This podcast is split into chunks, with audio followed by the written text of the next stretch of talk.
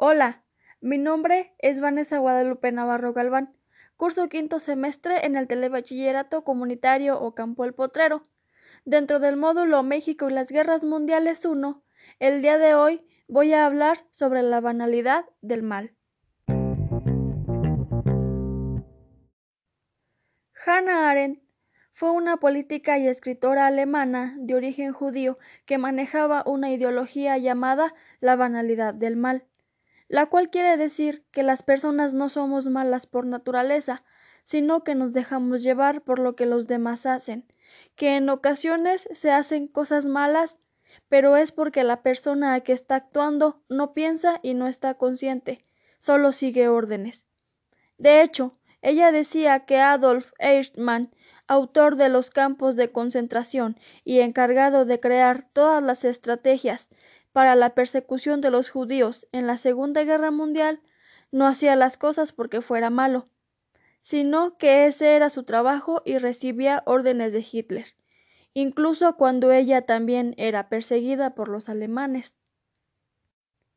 Yo creo que si este señor hubiera pedido perdón y hubiera dicho que estaba arrepentido por todo lo que hizo, Hannah hubiera sido la única que lo hubiera perdonado.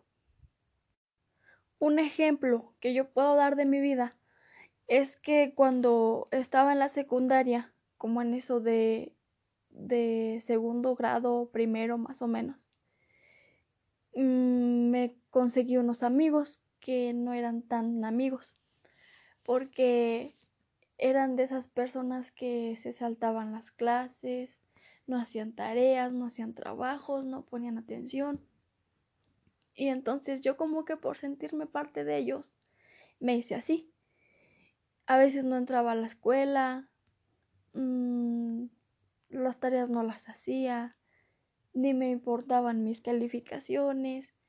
Era como, como que yo, mm, por formar parte de ellos, como que actuaba de una manera que yo no soy así pero ellos decían así como, no, pues ahora saliendo de la escuela nos quedamos y, y así, o no, no hay que ir, o no hay que entrar, o cosas así, y, y, yo, y yo por seguirles la corriente, por ser como ellos, por juntarme con ellos, no hacía las cosas. Y yo ahorita pienso que, que pues la única que se estaba, que se estaba eh, afectando era yo misma, porque, porque las consecuencias iban a ser para mí.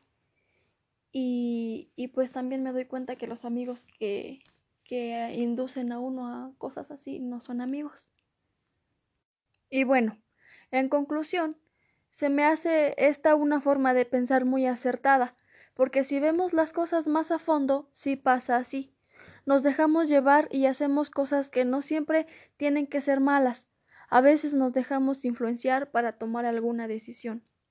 Pienso que la persona que es capaz de mantener este pensamiento ante cualquier situación, por más mala que sea, e incluso si es capaz de perdonar a alguien que hizo mucho daño, es una persona muy muy buena, consciente, empática y pues con una mente bien abierta.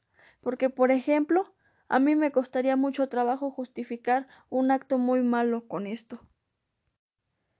Esto es todo por hoy. Espero les haya gustado el tema. Nos escuchamos a la próxima. Adiós.